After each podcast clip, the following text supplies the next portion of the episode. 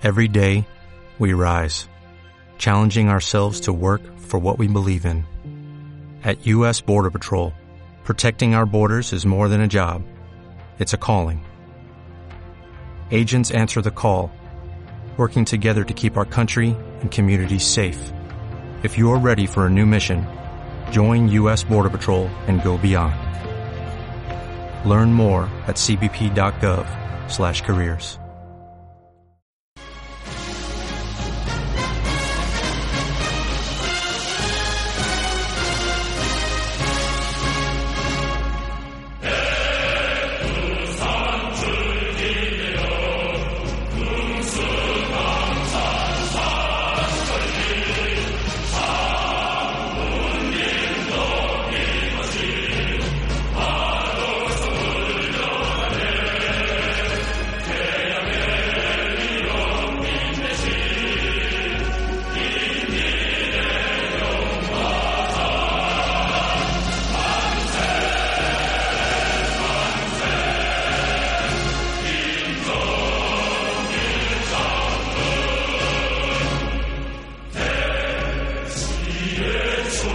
Bienvenidos, queridos amigos y compañeros, a esta nueva edición de Pyongyang 2.0 de la KFA Radio.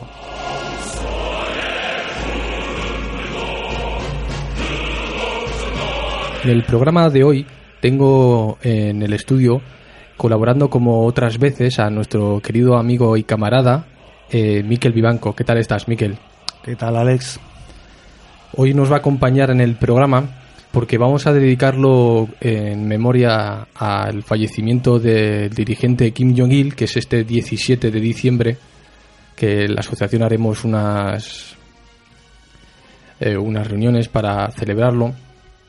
Y vamos a tratar eh, una obra suya escrita en 1983 que se llama Marchemos enarbolando la bandera del marxismo-leninismo y de la idea Yuche.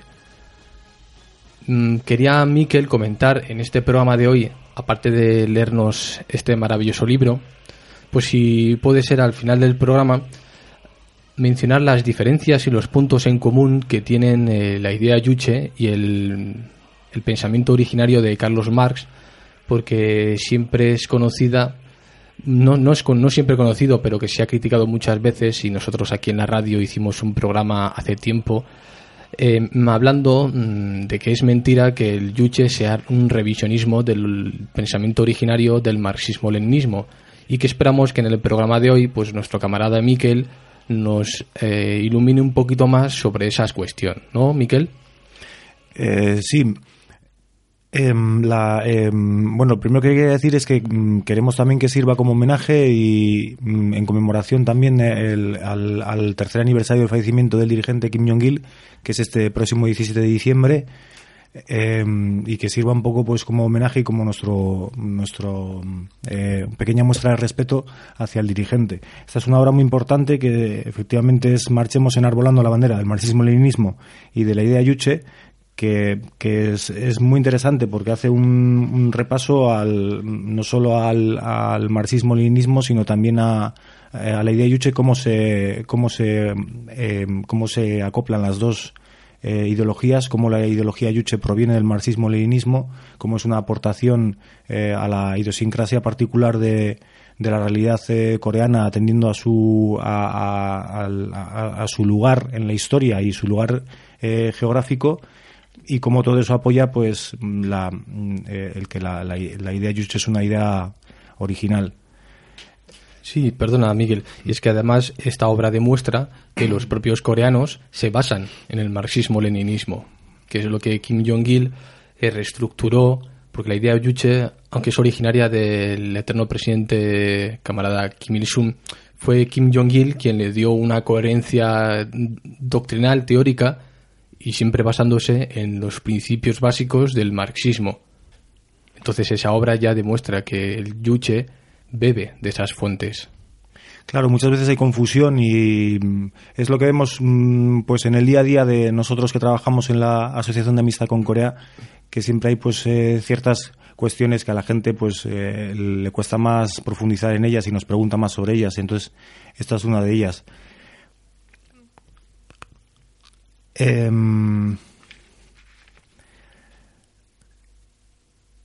Sí, te habías quedado, no, te habías quedado hablando de las cuestiones que muchas veces, preocupes, que son las cuestiones que nosotros desde la asociación intentamos resolver eso es. Entonces, mm, quizás el, pues lo que vamos a hacer mm, es una lectura escogida de este libro y luego podemos hacer una comparación entre, entre ambas filosofías que al fin y al cabo son la misma. Efectivamente, la, la, idea Yuche fue, eh, fue creada por el presidente eterno, eh, camarada Kim Il-sung, eh, de hecho, se, se suele hablar, mm, por supuesto, en, en, en, Corea de Kim Il-sunismo, que sería la, la, la, puesta en práctica de la, de la idea Yuche, ¿no? También Guiñomilismo, que, que, que, sería la puesta en, práctica también eh, de, la, de la ideología Yuche pues en, en, en la época del, del dirigente Kim Jong-il.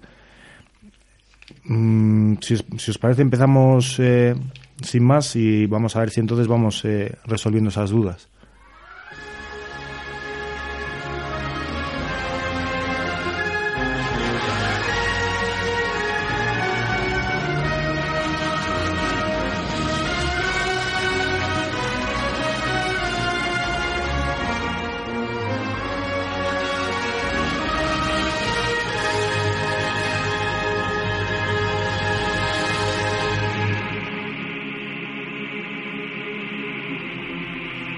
Pues comenzamos con, con esta lectura escogida. Nos cuenta el dirigente Kim Jong-il en esta, en, en, esta obra. Ha transcurrido un siglo desde la época en que vivió y actuó Carlos Marx, gran líder de la clase obrera internacional y creador de la, de la doctrina del comunismo científico. Él hizo grandes contribuciones a la causa de la emancipación de la humanidad y gracias a, estas imperecederas proezas hasta hoy su nombre se conserva fresco en el corazón de la clase obrera, de los pueblos de todo el mundo. La vida de Marx fue la de un eminente ideólogo y teórico, la de un gran revolucionario. Dio inicio al movimiento comunista internacional y promovió un cambio radical en la lucha por la libertad y emancipación de la clase obrera y de otras masas populares. La humanidad progresista recordará por siempre la brillante vida y los, y los descollantes méritos de Marx, que consagró a la sagrada causa revolucionaria de la clase obrera de los pueblos trabajadores. El mayor mérito de Marx ante la humanidad es que creó el marxismo, entregando a la clase obrera una poderosa arma ideológico-teórica para su lucha emancipadora. La ideología revolucionaria de la clase obrera nace como un reflejo de las exigencias de la época y de las aspiraciones de las masas populares. En la primera mitad del siglo XIX, en varios países europeos, el capitalismo se desarrolló rápidamente, acompañado de una cruel explotación y opresión de la clase obrera. Como consecuencia, ésta se levantó en la lucha contra la explotación y opresión del capital. La lucha de la clase obrera contra el capital requería de una ideología y teorías revolucionarias que le iluminaran el camino, y esta exigencia fue satisfecha por Marx, al crear, junto con Engels, el marxismo, doctrina que refleja la aspiración e intereses de la clase obrera. Marx examinó desde una posición crítica la filosofía clásica de Alemania, la economía política clásica de Inglaterra, la doctrina del socialismo utópico de Francia y otras ideas y teorías progresistas de su época, analizó las contradicciones de la sociedad capitalista y sobre esta base enunció los principios del materialismo dialéctico e histórico. Creó la teoría de la plusvalía, demostró la inevitabilidad de la ruina del capitalismo y de la victoria del comunismo y convirtió el socialismo en una utopía de una, de una utopía en una ciencia. Gracias a los destacados méritos de Marx, la clase obrera pudo por fin contar con su propia concepción científica del mundo, comprender las leyes del desarrollo social y hallar el camino de su, emancipación clasista y de la construcción de, una nueva y luminosa sociedad. Sobre la base de haber analizado las relaciones clasistas de la sociedad capitalista, Marx aclaró que la clase obrera es precisamente la más progresista y revolucionaria que tiene la misión de acabar con el dominio del capital, poner fin definitivamente a la explotación del hombre por el hombre y crear la nueva sociedad comunista. Y afirmó que su lucha contra la, clase de los capitalistas engendra inevitablemente la dictadura del proletariado. Las ideas marxistas de la lucha de, de, clases y la dictadura del proletariado devinieron una potente arma en el combate de la clase obrera por alcanzar su emancipación clasista y hacer realidad el comunismo. Marx no solo dio a la clase obrera y otras masas del pueblo trabajador explotado el arma de la lucha liberadora en la, en la alborada de la revolución proletaria, sino que además formó parte directa en el combate revolucionario para abrirles el camino. Desarrolló dinámicas actividades para unir el socialismo científico y el movimiento obrero, y luchó activamente contra el capitalismo y por la causa liberadora de la clase obrera. Marx señaló la necesidad de organizar el destacamento de vanguardia de la clase obrera en su lucha revolucionaria y dedicó enormes esfuerzos a la fundación del partido. Al crear la Liga de los Comunistas y redactar y sacar a la luz junto con Engels el Manifiesto Comunista, dio inicio al movimiento comunista con el que la clase obrera liberaría el combate conforme a su programa científico y bajo la dirección de su partido revolucionario. Con la fundación por Marx de la Primera Internacional, la clase obrera pudo afianzar la solidaridad internacional y desarrollar con más dinamismo la lucha revolucionaria. Vemos de esta manera que el, dirigente Kim Jong-il hace un recorrido histórico por la base del, marxismo y del socialismo eh, científico, ideología que luego eh, em, pues a la, que luego hará una aportación importante la ideología Yuche y la creación del socialismo y del comunismo a la manera coreana en la República Popular Democrática de Corea. Nos habla también de que Lenin, que continuó la causa de Marx, creó el leninismo al desarrollar de manera creadora el marxismo de conformidad con las nuevas condiciones históricas de la época del imperialismo y la revolución proletaria. Gracias al leninismo triunfó la revolución socialista de octubre y surgió el primer estado de dictadura del proletaria. El marxismo-leninismo, ideología revolucionaria de la clase obrera creada por Marx y desarrollada por Lenin, incentivó poderosamente la lucha revolucionaria de la clase obrera internacional y la causa emancipadora de las masas populares. El marxismo-leninismo sirvió de aurora para los comunistas y otros sectores del pueblo coreano en su lucha por la liberación nacional y social en el periodo de la dominación colonial del imperialismo japonés. Tempranamente, ya al ponerla al frente de nuestra revolución, el gran líder camarada Kim Il-sung allanó de manera brillante, bajo la bandera del marxismo-leninismo, el camino victorioso del movimiento comunista y de la liberación nacional. Como los movimientos revolucionarios se desenvuelven en las diversas condiciones que determina la época y en realidades múltiples y concretas, los comunistas deben aplicar los principios generales del marxismo-leninismo de acuerdo con esas condiciones y realidades en sus, propios países e ir desarrollando las teorías de la revolución conforme a las nuevas exigencias que el avance de esta plantea.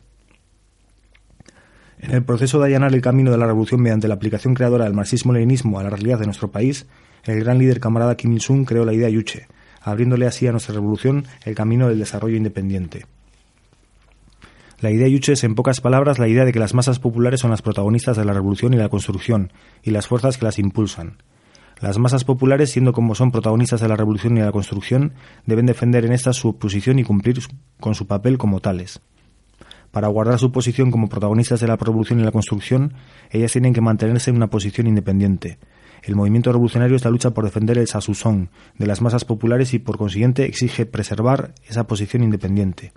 Solo manteniéndola será posible resolver todos los problemas que se presenten en la revolución y la construcción, de acuerdo con los intereses de las masas populares, y defender esta su derecho y cumplir con su responsabilidad como protagonistas de la revolución y la construcción. Para mantener la posición independiente hace falta materializar los principios del Yuche en la ideología, de la soberanía en la política, del autosostenimiento en la economía y de la autodefensa en la salvaguardia nacional. El movimiento revolucionario es un movimiento creador de las masas populares y, por consiguiente, exige mantener una posición creadora. Solo manteniéndose en ella pueden las masas populares llevar adelante dinámicamente la revolución y la construcción, desplegando el alto grado, en alto grado su capacidad creadora y encontrando los medios convenientes a la realidad. La conciencia ideológica de las masas populares por la independencia desempeña un rol decisivo en el movimiento revolucionario, de modo que éste exige remitirse principalmente al aspecto ideológico. Para elevar el rol de la conciencia ideológica de la revolución y la construcción es necesario aplicar el principio de priorizar, la transformación ideológica, la labor política en todas las actividades.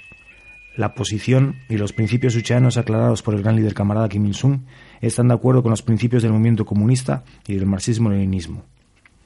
El movimiento comunista es una lucha por librarse de, toda forma de esclavitud y, limitación y realizar esa susón, un movimiento que los comunistas, los pueblos, libran de manera independiente y conforme a sus convicciones. El mantenimiento de la posición yuchiana en la revolución y en la construcción se aviene por entero con esta característica esencial del movimiento comunista. Aquí vemos las tres principales características de la ideología yuche, que serían las tres características que tiene el ser humano, que es la conciencia, la capacidad creadora y la independencia. Continuamos, pues, el marxismo-leninismo, que dio a conocer las teorías, estrategias y tácticas de la lucha revolucionaria de la clase obrera, no es un dogma, sino una guía de acción. El mantenimiento de la posición yuchana en la revolución y la construcción también está de acuerdo con la naturaleza del marxismo-leninismo como doctrina creadora. Solo aplicando correctamente el marxismo-leninismo, partiendo de esa posición, los comunistas pueden ponerlo de relieve en toda su dimensión y enriquecer su acervo con nuevas teorías revolucionarias. La idea Yuche es el brillante fruto de más de medio siglo de actividades ideológicas y teóricas del gran líder camarada Kim Il-sung y el resumen ideológico y teórico de la Revolución coreana. Ella sintetiza las ideas y teorías desarrolladas, enriquecidas o creadas en el transcurso de la lucha revolucionaria bajo la bandera del marxismo-leninismo y las respuestas científicas a los problemas que la revolución y la construcción han planteado por primera vez en nuestra época. Siguiendo el camino señalado por la idea Yuche, será posible superar todo oportunismo, defender resueltamente los principios revolucionarios del marxismo-leninismo, encontrar soluciones justas a todos los problemas nuevos que plantea la época y el desarrollo de la revolución y culminar brillantemente la causa del comunismo. La historia de la revolución coreana es la historia de la materialización y triunfo total de la gran idea Yuche.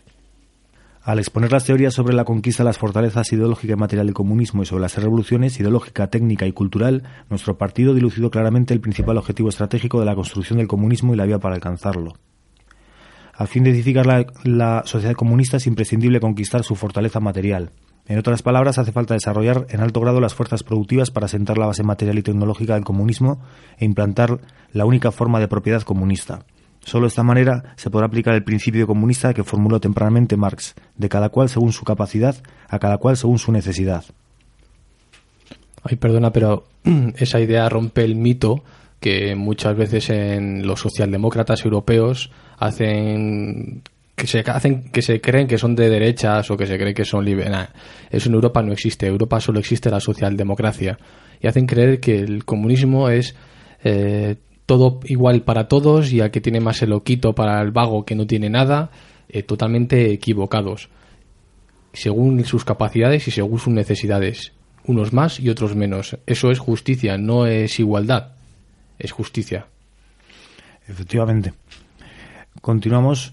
El triunfo de la revolución socialista y el establecimiento del régimen socialista representan un cambio histórico en la lucha revolucionaria de la clase obrera, en la realización de la obra del socialismo y el comunismo pero eso no significa de ninguna manera la culminación de la revolución. Si se implanta el régimen socialista se eliminan los antagonismos de clase, pero siguen en pie las diferencias clasistas. En la sociedad socialista, ellas se dan entre los obreros y los campesinos, dos clases principales y amistosas, y son consecuencia de la diferencia entre la propiedad de todo el pueblo y la cooperativista, dos formas de posesión socialista.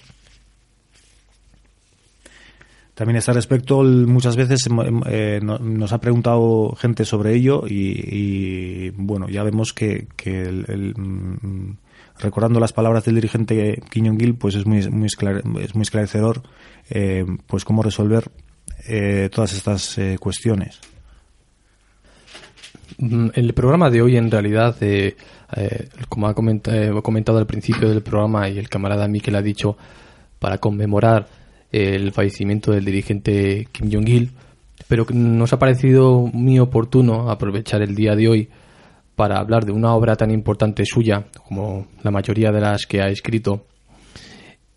Y para empezar ya eh, a ir matizando qué es la idea Yuche, a ir explicando en qué consiste la ideología coreana y sobre todo mm, hacer entender, no hacer entender, sino mostrar a las personas que no hay tanta diferencia, que su origen viene de Marx, que no se le puede llamar revisionista, que son nuestros hermanos y que ellos han conseguido la revolución y han superado la lucha de clases porque en Corea ya no hay clases, hace mucho tiempo que desaparecieron. Entonces es el único país en el mundo que, que puede seguir, ser un ejemplo para cómo un país, por mucho a la gente que está en contra del capitalismo le parecerá algo malo, pero es el único país que ha desarrollado una trayectoria comunista y que después de 65 años, si no me equivoco, Miguel, 66, 66 años, no solo permanece, sino que el crecimiento del PIB que está teniendo Corea, la RPDC, en estos últimos 6, 7 años es espectacular.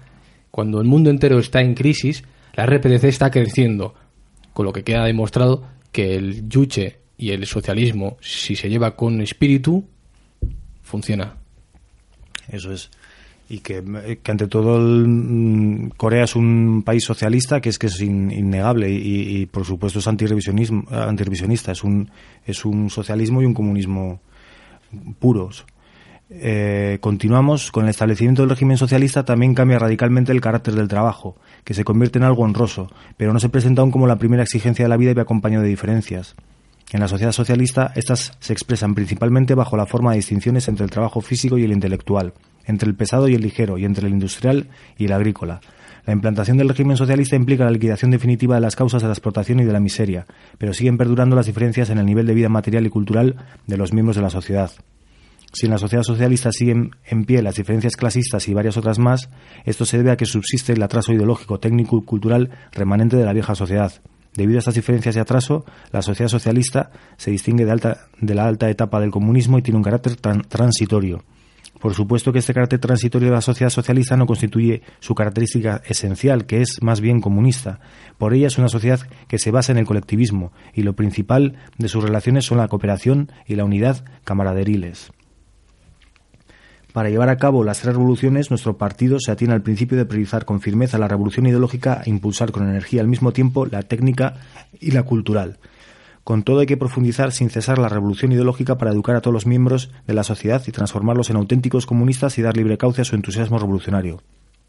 La principal tarea que afrontamos hoy en la revolución ideológica es la de educar y transformar cabalmente a todos los miembros de la sociedad en revolucionarios comunistas de tipo Yuche, de acuerdo con la exigencia del proceso de modificación de toda la sociedad sobre la base de esa idea, y movilizar con energía a los trabajadores de la lucha revolucionaria y la labor constructiva, poniendo en juego el celo revolucionario.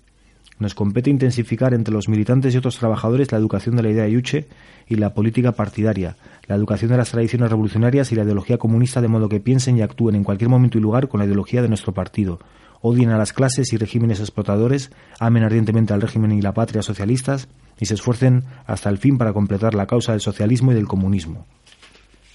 Mm, eh, es importante este libro, mm, tiene un punto eh, que para mi criterio me resulta importante destacar. Voy a hacer una, una crítica eh, relacionada con, Europa. Parece ser que en los últimos años, sobre todo, eh, digamos, 15, 20 años, parece ser que en Europa la izquierda se ha, se ha dedicado a hablar de acercarse más a los nacionalismos, a hablar más de de ese invento fascista y burgués que son en los nacionalismos y que en algunos casos nos ha llegado a nuestros oídos críticas que la RPDC es nacionalista. Bien, no es asunto del, del socialismo crear naciones. El asunto del socialismo es liberar al hombre de la explotación de otros hombres. Y con los que estáis escuchando podéis observar que este libro en todo momento únicamente se centra en la revolución, en la conquista de la liberación por parte de la clase proletariada, que es el 90% o el 99% de la población del mundo, de los otros opresores, en ningún momento se habla de la nación coreana, en ningún momento se habla de la potencia del imperio coreano, y como Miquel ha leído, una, una palabra concreta, de la patria. La patria es una, una concepción completamente distinta. El socialismo es patriótico, porque la gente ama a su familia y la patria es la familia, pero no habla nunca de nacionalismo. Corea del Norte no es nacionalista y ningún socialismo que sea auténtico es nacionalista. Eso es un invento del fascismo burgués europeo de la Segunda Guerra Mundial. Anterior, evidentemente, anterior, perdón, pero que llega en su cenit en la Segunda Guerra Mundial cuando Hitler, todo eso. Entonces, no, la izquierda está equivocada pensando que el nacionalismo tiene que ver con la liberación de los pueblos. No, es la liberación del hombre por el hombre, no de una, de, una nación por otra. Perdona que esté allá en esto, pero que me ha parecido muy importante porque es lo que menciona siempre todos los textos coreanos, siempre por eso no son revisionistas en absoluto, porque siempre tienen clarísimo cualquier persona que lea un texto coreano va a ver que lo único de lo que se habla es de la liberación del hombre, por la explotación del hombre, de la revolución del pueblo para tomar el poder. Nunca habla de la nación, habla de la nación coreana como el pueblo coreano, pero eso existe en el mundo. Aquí queda muy claro en este libro. Exactamente, en la RPDC eh, eh, se, se, defiende y se pone en práctica el internacionalismo obrero, pero también se, se, habla de soberanía nacional y de defensa de la soberanía nacional. Además, en un momento pues que, que Corea está eh, luchando y haciendo grandes esfuerzos por la reunificación pacífica de la península de Corea y que está luchando también porque los imperialistas se vayan de una vez de, de, de la península, ¿no? El nacionalismo es que todo está supeditado a la idea de nación, cosa que pues eh, que, en Corea no se practica.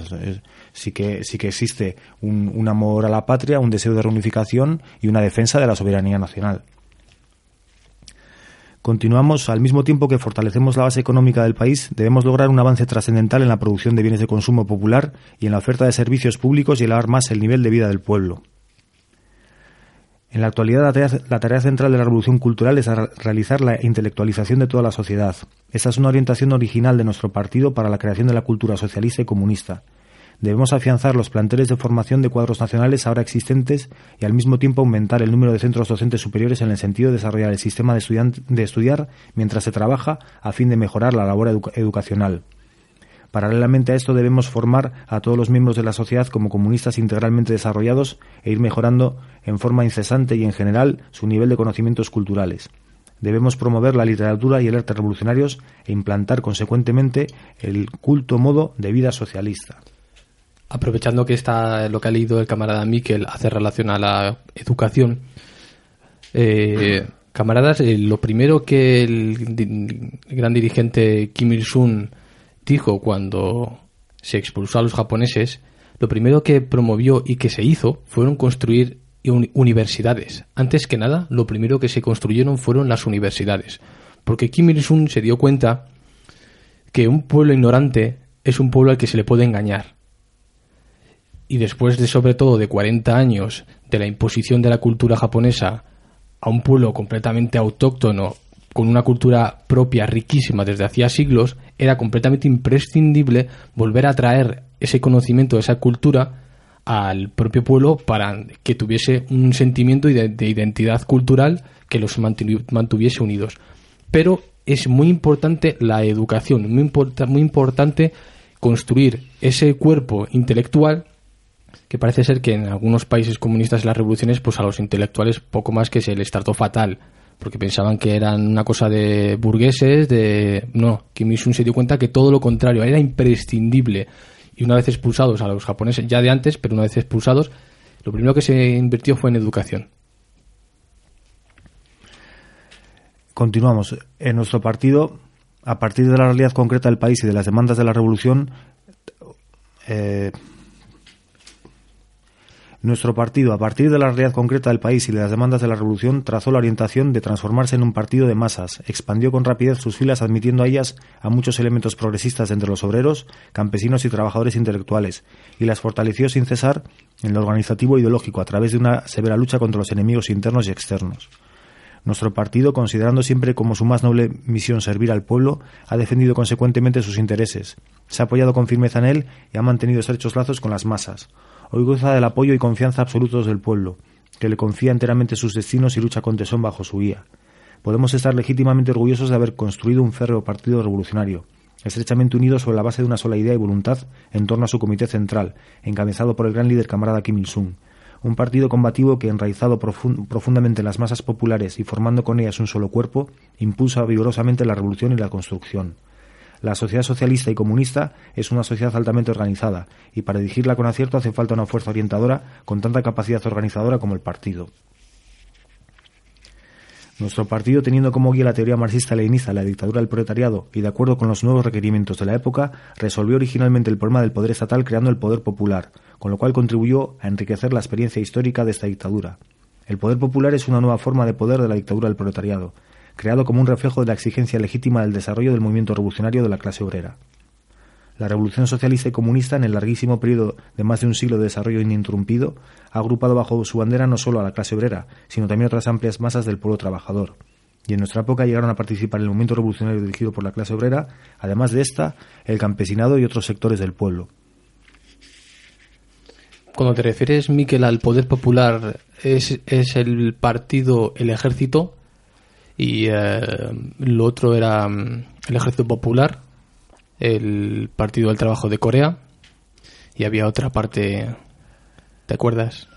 El, el, em, em, bueno, el, poder popular es, eh, es eh, realmente la puesta en práctica del, del, mm, de lo que se... Oh, para un momento. Bueno, mm, no pasa nada, era una cuestión que te quería mencionar si te acordabas, pero lo que sí que es importante es mm, que si observamos el lenguaje que usa en, en este libro el dirigente Kim Jong-il o cualquier otro que lea al respecto, se puede uno dar cuenta que su lenguaje es distinto al que podía tener Marx o Lenin. Un lenguaje en el que ya han asumido que esa confrontación, esa lucha de clases está superada entonces, eh, para el pueblo coreano, ellos sienten que son una única familia, que son una clase hermana y ya no sienten, ya no viven esa confrontación social de clases porque la han superado hace décadas. Entonces su yuche ha ido más allá. Si Marx dijo eh, la lucha de clases es esto y cuando llegue aquí se debe hacer esto, esto, esto, pero no vivió una experiencia real de lo que es ese estado en el que supera esas clases. Y sin embargo la RPDC sí. Y no solo lo ha superado, sino que va cada vez va creciendo. Una nación que no se ha empobrecido como muchas otras naciones exsoviéticas o, o como Cuba, ¿no? Que está en las últimas. Pues en la RPDC no. Entonces su lenguaje eh, sí es muy tradicional, lo que hablábamos, Miquel, es muy tradicional en cuanto a que es muy, muy comunista, pero no habla en términos a lo mejor de lucha o de tanta... Si no hay más un sentimiento de ya estamos unidos y cómo queremos ver el nuestro futuro. Exactamente. además es un lenguaje muy directo, muy muy comprensible y muy muy sintetizado y, a veces incluso bastante sofisticado, pero al mismo tiempo comprensible. Y lo que comentábamos también, pues que el que procura mm, encontrar eh, cuáles son los, los nexos de unión entre el marxismo, el leninismo y la idea de lucha en vez de, en vez de pues buscar qué es lo que nos separa, que a veces es, es un fallo que, que cometemos los revolucionarios, que es ponernos a discutir sobre, sobre ciertas cosas cuando, cuando podríamos buscar dónde está la, la unidad de pensamiento y empezar a trabajar eh, a partir de, de ello. En Corea pues ese problema no hay porque eh, existe un pensamiento único acerca de estas cuestiones y, la gente mira hacia adelante, hacia la, hacia la, hacia cómo mejorar eh, su vida y la construcción del, del, del futuro. Como dice el chondoísmo, crear el paraíso en la tierra. Exactamente. Pues continuamos, sobre todo en aquellos países como en el nuestro, que eran colonias o semicolonias del imperialismo, los amplios sectores del pueblo, campesinos, trabajadores, intelectuales, clases pequeño propietarias, etcétera, bajo la dirección de la clase obrera, no solo participan en la revolución antiimperialista de liberación nacional, sino también marchan por el camino del socialismo acogiendo este ideal.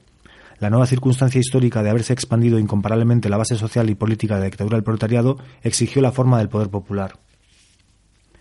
La economía socialista puede ser gestionada con éxito y desarrollarse rápidamente solo bajo la dirección centralizada del Estado.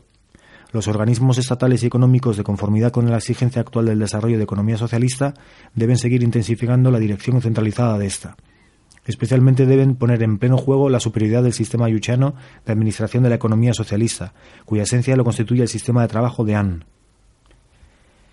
Este es un sistema de gestión económica muy ventajoso y que va bien con la naturaleza del régimen socialista. Es una forma de administración económica yuchana en que la línea de masa se ejecuta sustancialmente bajo la dirección colectiva del comité del partido y la economía se gestiona de manera científica y racional.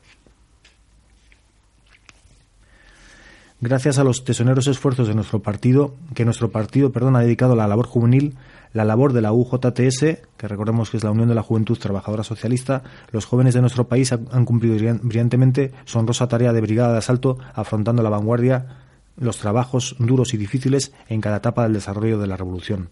Actualmente es la, eh, la Unión de la Juventud la, eh, Socialista Kim Il-sung. Hoy en todos los frentes de la construcción socialista despliegan el heroísmo colectivo y, y están firmemente plantados en los puestos de defensa de la patria. Para nuestro partido y nuestro pueblo es un gran orgullo tener jóvenes revolucionarios organizados y heroicos. La orientación básica de nuestro partido la, perdón, la orientación básica que nuestro partido mantiene para el mejoramiento del método y el estilo de trabajo entre los cuadros es aplicar el de la guerrilla antijaponesa y el espíritu y el método Chongsan-ri, creados por el gran líder camarada Kim Il-sung. Todos los cuadros deben estudiar a fondo la gloriosa historia de dirección del gran líder camarada Kim Il-sung y aprender su método de trabajo, el método revolucionario que él creó y cuya forma de aplicar mostró brillantemente. De esta manera deben formarse como verdaderos trabajadores que sirvan con entrega total al pueblo, como competentes dirigentes de la revolución y que puedan realizar con éxito y apoyándose en las masas y poniéndolas en acción las tareas revolucionarias que se presenten. Hoy en día enfrentamos la importante tarea de acelerar la construcción socialista en el norte de la República y al mismo tiempo reunificar la patria dividida e implantar la soberanía nacional en todo el país.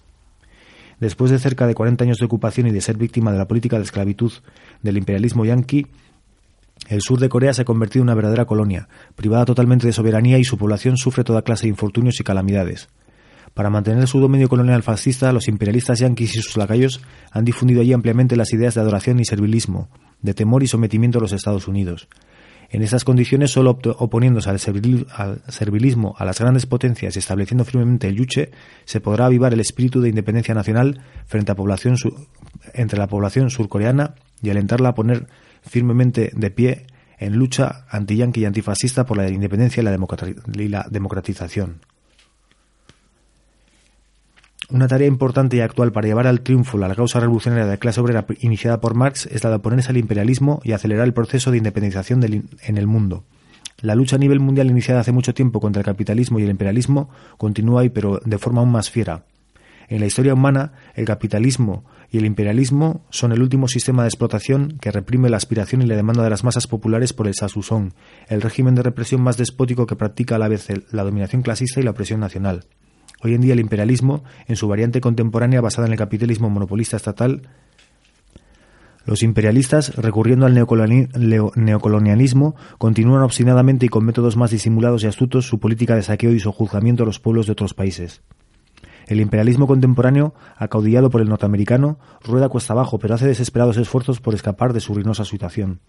En particular, a medida que se profundiza la crisis general del capitalismo, los imperialistas no solo reprimen de modo cruel el avance revolucionario de la clase obrera y otras masas del pueblo trabajador de sus propios países, sino que intensifican aún más los actos de agresión y subversión contra los países socialistas y el movimiento comunista internacional bajo la especie del anticomunismo. Mientras exista el imperialismo no pueden desaparecer la dominación y el saqueo, y mientras perduren esa dominación y el saqueo, es inevitable la lucha revolucionaria de la clase obrera y las masas populares que los combaten. Las fuerzas socialistas y el movimiento comunista internacional son en nuestro tiempo las fuerzas revolucionarias más poderosas que se enfrentan al imperialismo y demás elementos reaccionarios. Y el factor decisivo que frustra su política de agresión y guerra y estimula la lucha revolucionaria de los, de los pueblos del mundo.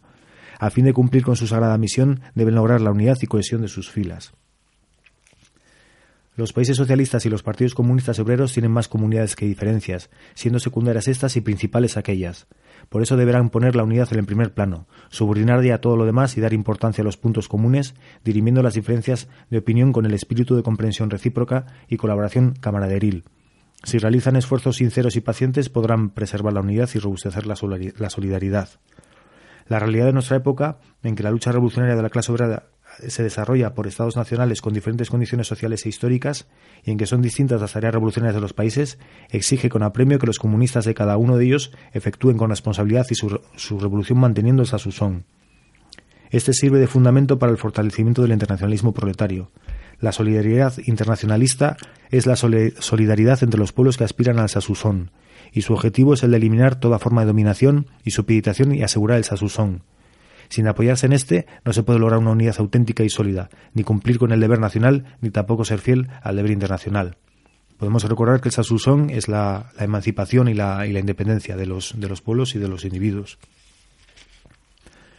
En la actualidad, los imperialistas norteamericanos, deseosos de, sojuzgar de nuevo a los países recién independizados, envían en gran escala sus fuerzas agresivas a las zonas con importantes recursos y a los puntos militares estratégicos pretextando que defienden sus concesiones y garantizan la seguridad, y maquinan frenéticamente para controlar a los países tercermundistas en el plano político, económico y militar bajo el rótulo de la colaboración y la protección. Fíjate que esto, estando escrito en 1983, cuando la Guerra Fría todavía no había terminado, Efectivamente. Los pueblos de Asia, África y América Latina deben luchar con valentía contra el imperialismo y por la defensa de Sasusón, enarbolando la bandera del antiimperialismo y el, y el anticolonialismo, y cumplir a carta cabal las tareas de la, de la revolución antiimperialista de liberación nacional. Los pueblos de las diversas regiones que se encuentran aún bajo el yugo del imperialismo, el colonialismo el racismo deben acudir vigorosamente a todas las formas de lucha revolucionaria, incluida la armada, a fin de expulsar a los imperialistas y realizar la descolonización y la independencia de sus países, en tanto que los pueblos progresistas del mundo deberán apoyar y respaldar activamente su lucha tanto en el plano material como en el espiritual. Los pueblos de los países recién liberados del yugo imperialista tienen que privar de sus, de sus, terrenos políticos y económicos al imperialismo extranjero y las fuerzas reaccionarias nativas, consolidar las fuerzas revolucionarias, establecer un avanzado régimen social y construir una economía nacional independiente y una cultura nacional. Solo haciéndolo así podrán defender los logros de su revolución, alcanzar la prosperidad de su país, de su nación y contribuir a la causa común de los pueblos del mundo de sepultar al imperialismo. Hoy una tarea importante para oponerse al imperialismo y construir un nuevo mundo independiente es la de fortalecer y desarrollar el movimiento de no alineación. Para fortalecerlo y desarrollarlo, todos los países no alineados deben observar estrictamente el principio fundamental de este movimiento y hacer realidad la unidad política y la cooperación económica uniéndose y ateniéndose al principio de completa igualdad y de no injerencia en los asuntos internos, tienen que hacer frente conjuntamente a las maniobras de agresión e intervención de los imperialistas y librar una lucha resuelta por la implantación de un nuevo orden económico internacional.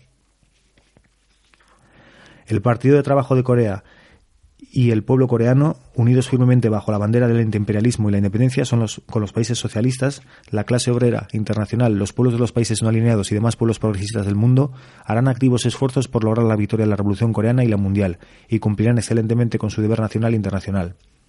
Triunfará infaliblemente la causa del socialismo y el comunismo iniciada por Marx, y será realidad la sociedad ideal de la humanidad en que se dará plenitud el sasusón de los pueblos. Nuestro partido y nuestro pueblo en el futuro igual que en el pasado, enarbolando la bandera revolucionaria del marxismo-leninismo y la idea yuche, lucharán con vigor para acercar más el luminoso futuro del comunismo. Es invencible la justa causa revolucionaria de nuestro pueblo, que marcha a pasos firmes y estrechamente unido en torno al Comité Central del Partido, encabezado por el gran líder camarada Kim Il-sung. Bueno, pues aquí terminamos esta mm, bonita obra eh, del dirigente y camarada Kim Jong-il marchemos enarbolando la bandera del marxismo-leninismo y de la idea Yuche, escrito en 1983 en Pyongyang y que muestra un poco a grandes rasgos eh, las intenciones que había por aquel entonces y que sigue habiendo eh, de cómo Corea ve el futuro, bueno, el presente, el pasado y el futuro, mm, porque no la cuestión es que en 67 años poco ha cambiado, de hecho ha mejorado. Eh, está diciendo, está nuestro camarada Alejandro Cao de Venos haciendo una gira por Chile. Y si algunos de eh, los oyentes le está siguiendo, pues podrá escuchar en charlas que está dando, la radio, eh, a la prensa, en universidades. Y menciona, pues, que ahora mismo, por ejemplo, en Corea se están construyendo viviendas que ya quisiéramos muchos, aquí, por ejemplo, en España, poder disfrutar como las últimas entregas que se han hecho en Pyongyang, a profesores pues en viviendas de 150, 200 metros cuadrados gratuitamente. Entonces, eh, la RPDC crece, la RPDC mira al futuro y se ve a sí mismo en un mundo, se ve a sí mismo potente, sola, tristemente sola, pero que poco a poco cada vez está, aunque sea por los intereses viles de los capitalistas, pero poco a poco, como ella sabe defenderse y tiene sus mm, recursos después de tantos años teniendo que luchar por sí misma, ya se tiene cogido el truquillo y sabe pues cómo funcionar y cómo sobrevivir. Y en esta época de crisis mundial financiera, pues la gente va buscando alternativas y va buscando negocio en otros sitios y Corea ahora mismo es un sitio de oportunidades de hacer negocio.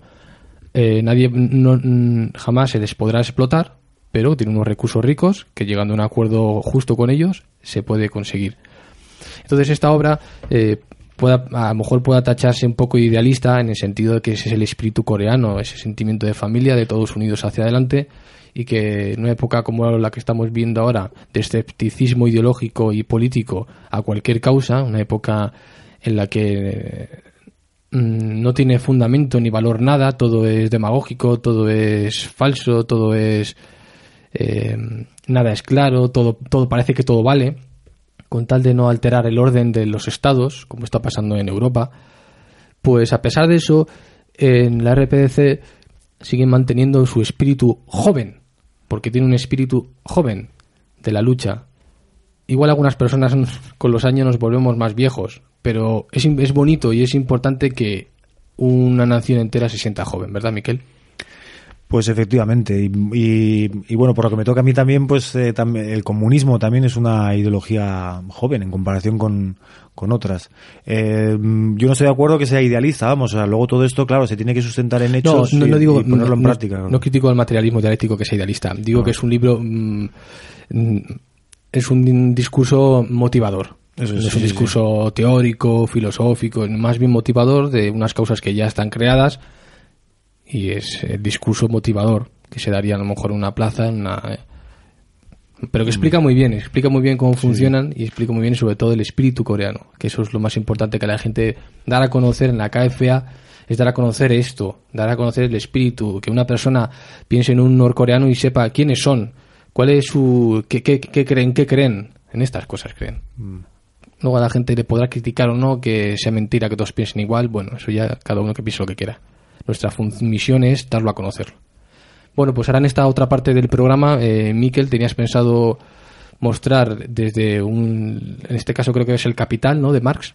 Sí, el, bueno, mm, me gustaría nuevamente decir Que, la, que, la, que, la obra, hemos hecho una lectura escogida de, esta obra, recordemos que es Marchemos enarbolando la bandera del marxismo-leninismo y de la idea yuche del, del dirigente camarada Kim Jong-il, eh, secretario general eterno del Partido del Trabajo de Corea y que es que es para en nuestra opinión es una obra fundamental que hace un recorrido histórico eh, de la no solo de la revolución coreana sino sino prácticamente todas las revoluciones del mundo de la situación en 1983 y incluso de la de la, de la situación actual que, es triste pues que todavía la patria coreana siga eh, dividida.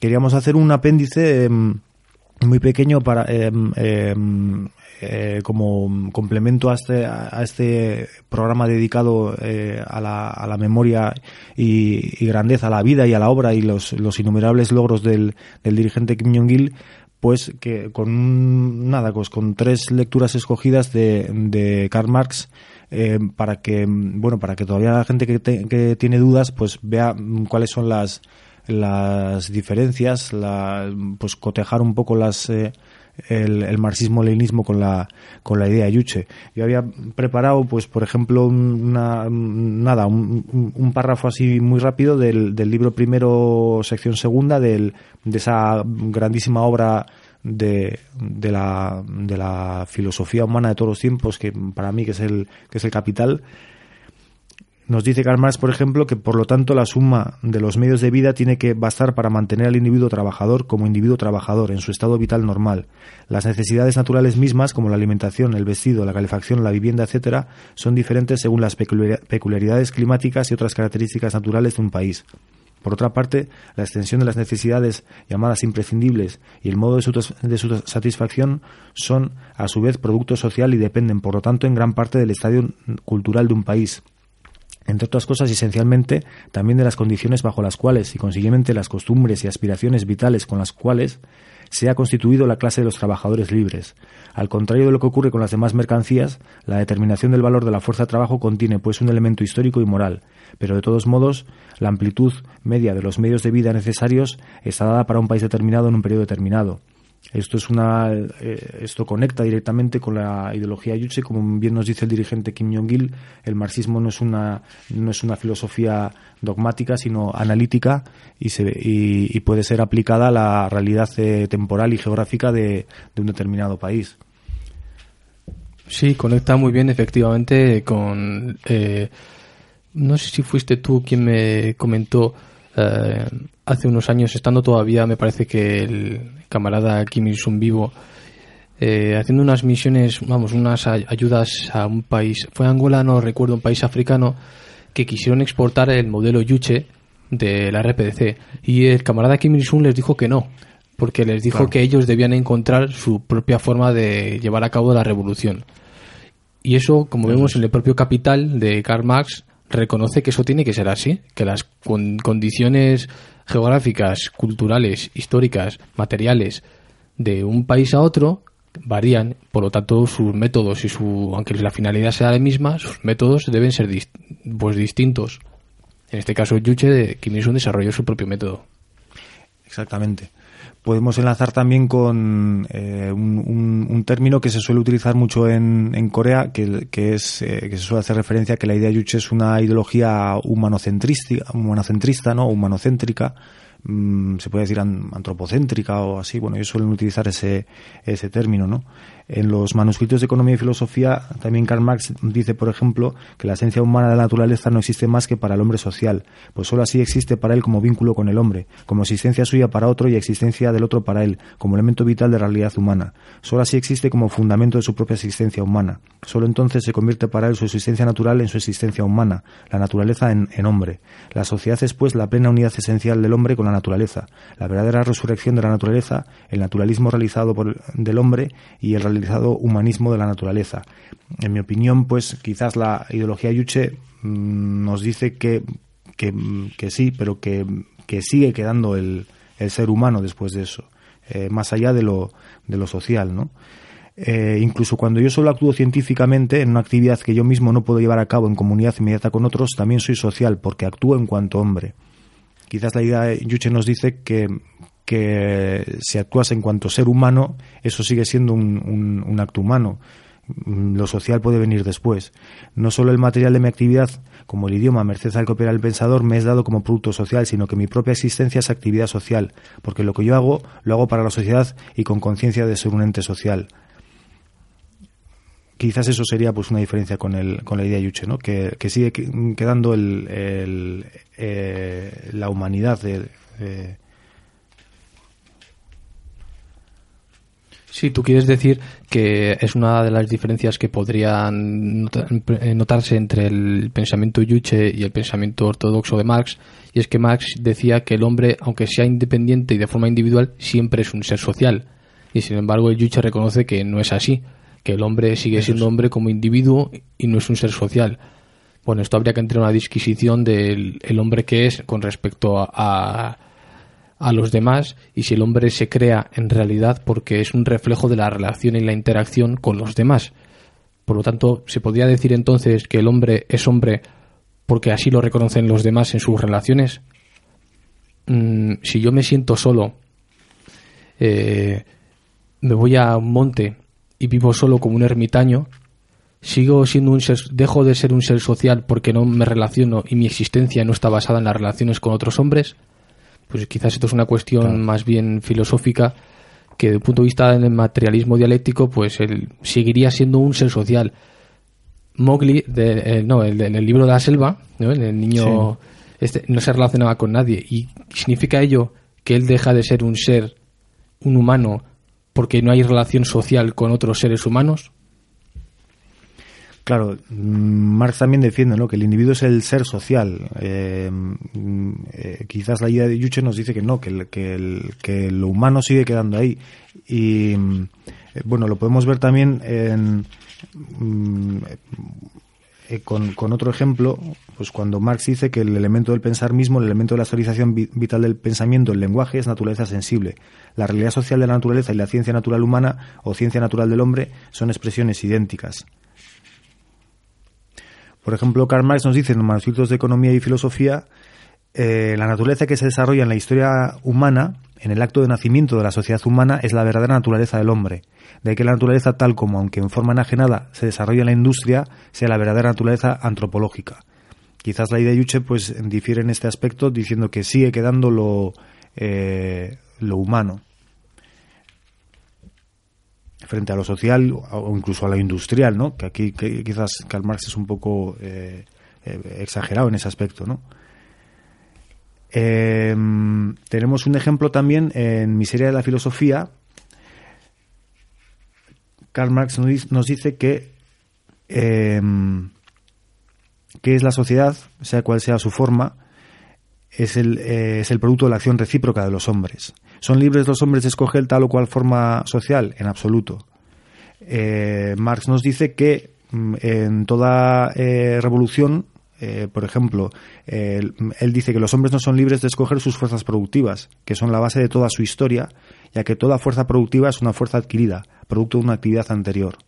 Para la idea Yuche, la base de la historia no es el, eh, no es el escoger o no escoger sus fuerzas productivas, sino es la búsqueda del destino del ser humano. Y sí se puede partir desde cero, se puede crear una revolución y el ser humano puede escoger su, eh, una vez que encuentre su destino, puede controlarlo y escoger cómo va a ser eh, su destino. Ahí entra en juego uno de los tres factores de, las tres mm, la descripción que hace el yuche del hombre, que es la conciencia, la creatividad y la independencia. Por tanto, reconoce que el hombre puede crear de la nada por la lo que necesite. Exactamente, pero también vemos eh, pues la riqueza del marxismo y la riqueza de la idea Yuche, porque en, esta misma obra Miseria de la filosofía, cuando pues acaba de decir eh, esto y nosotros eh, nosotros con respecto a la ideología Yuche, que también es una percepción personal que, que estamos dando a conocer. No, no, intentamos no ser presión personal, sino intentar mostrar un criterio, porque si diésemos nuestra opinión no serviría de nada, porque podríamos estar equivocados. Intentamos exponer un texto una idea de Marx y el pensamiento Yuche y que haya cada uno haga su interpretación, pero intentamos que no sean opiniones, sino que sean criterios. pero que no somos tampoco oradores ni, ni políticos. No, no, no somos intelectuales, pero por eso que también nosotros estamos a, la vez un poco eh, pensando pues eh, cómo, cómo se pueden explicar estas cosas, ¿no? Entonces, al mismo tiempo que, que, hemos hablado de que, de que los, los eh, de que el ser humano no es, no es libre de escoger sus fuerzas productivas, más adelante, unos párrafos más adelante, eh, Karl Marx dice así las formas económicas bajo que los hombres producen, consumen, intercambian son transitorias e históricas. Al adquirir nuevas facultades productivas, los hombres cambian su modo de producción y con el modo de producción cambian todas las relaciones económicas que no eran más que las relaciones necesarias de ese modo de producción determinado. Con lo cual aquí pues sí que enlazamos con la idea Yuche de que cada pueblo pues puede eh, hacer las cosas a su manera, que se puede crear un, un, socialismo a la, a la, manera de cada, de cada pueblo, de, cada, de la idiosincrasia de cada pueblo y en el caso de Corea pues un, pues un comunismo a la coreana que es la, la gran idea Yuche. Por eso, por eso esa idea muestra lo transformadora que es la, la, la, revolución socialista en cuanto al humano como ser social, porque mismo Marx reconoce que las relaciones sociales se basan en las relaciones económicas y las relaciones económicas están basadas en los medios de producción. Cuando una revolución socialista cambia por completo, no el medio de producción, porque la fábrica o el campo sigue estando ahí, pero sí cómo el humano se relaciona con ese medio de producción o cómo lo aprovecha y lo utiliza, cuando un medio de producción capitalista está en manos de uno y se relaciona siempre en esa posición de enfrentamiento de intereses entre el trabajador y el dueño del medio de producción, en la revolución socialista eso se disuelve. Por lo tanto, eh, inevitablemente la relación cambia, puesto que la relación eh, económica ha cambiado a través de la variación del funcionamiento de ese medio de producción, el humano ha cambiado. Como ser social, desde el punto de vista marxista, como ser social. Como ser humano desde el punto de vista de Yuche, como ser humano. Porque yo no me relaciono igual con mi jefe que con eh, mi compañero y cuando los medios de producción los toman el pueblo, todos son compañeros. Es una transformación total y es, es, el cambio de lo viejo a lo nuevo. Antes comentábamos pues la, la, frase del gran Vladimir Mayakovsky que decía que el, comunismo, que el comunista eh, vuela por los aires los puentes que cruzan. ¿no? Muy bien, eh, hay un factor que igual también quería mencionar, hablando de grandes pensadores comunistas eh, eh, Antonio Gramsci dijo, habló sobre la hegemonía y dijo que una revolución nunca podía llegar a buen puerto si no se conquistaba la hegemonía, porque se dio cuenta que solo por las armas la conquista del Estado una revolución no podía llegar a, conquistarse, porque eh, tú por la fuerza y por las armas no puedes obligar a un pueblo a obedecerte siempre, porque precisamente las revoluciones se, se, se llevan a cabo o empiezan por una opresión importante que ejerce el poder al trabajador. Entonces, Antonio Gramsci descubrió, no descubrió porque eso no es nada nuevo, pero sí que creó una doctrina coherente cuando vio que mm, había una cuestión que era cultural, que era algo material, que era lo que crea materialmente una cultura, que son sus ideas, sus creencias, ya sea la religión, sea la ciencia o, o lo que sea, que está aparte del poder del poder, en este caso, del Estado. Del Estado eh, represor pueda ser burgués, pueda ser liberal, pueda ser incluso un Estado represor, eh, opresor socialista, podría serlo si se convierte en un Estado eh, dictatorial. Como lo fue el fascismo de Hitler, ¿no? que se llamó nacionalsocialista, ya ves tú de socialista que tenía. Entonces, en el caso del. ¿Por qué la revolución coreana ha llegado a, a donde ha llegado? Es porque acompañó la hegemonía a la revolución armada. Si la revolución hubiese sido solo por las armas, tarde o temprano las divisiones internas, una vez tomado el poder, esos revolucionarios eh, hubiese estado servida, porque los intereses eh, culturales, o más allá de los culturales, económicos, los que fuesen, se hubiesen enfrentado. Pero cuando uno conquista la hegemonía, es decir, la base social, eh, desde un punto de vista pues cultural, lingüístico, mm, todo lo que no es esa fuerza armada, cuando llega al poder, están de acuerdo, porque esa, es esa misma base de pensamiento cultural la que luego va a ser la que gobierne. Entonces, es un concepto que yo no he encontrado en ninguna de las obras coreanas, pero entiendo que las dan por hecho. Ellos quizás no lo tengan en cuenta porque ellos ya dan por hecho que la hegemonía es la que ha tomado la revolución, no solo el pueblo a través de las armas, sino esa unión que se hizo en el 1940, en el, cuando empieza la guerra con Japón, en el 40, si no recuerdo mal, o el 43, bueno. No solo es la unión de las armas, sino una, una unión que fue más allá, que eran los intereses, de, en este caso, de la nación, de, que era liberarse del pueblo extranjero. Y que con unos años esa hegemonía se ha conquistado porque la cultura es socialista no solo el poder es socialista, la cultura es socialista. Y eso es la única forma de conquistar el comunismo es a través de la hegemonía. Y Gramsci lo, lo expresó muy bien. Cosa que a lo mejor en los, anteriores autores como Marx o, Engels lo tendrían en cuenta, pero como, como tú has mencionado antes, no vivieron una revolución, entonces todas estas cuestiones pues era difícil que se preveyeran.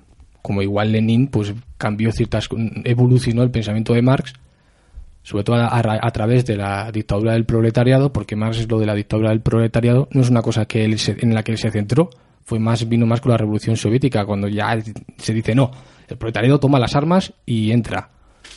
Sí, recordemos que no hemos mencionado a Lenin, o sea, sí que eh, queríamos hablar un poco de Marx para, pues para llegar un poco a la base, pero que, el dirigente Kim Jong-il nos, nos habla en todo momento de marxismo-leninismo, también queríamos aclararlo.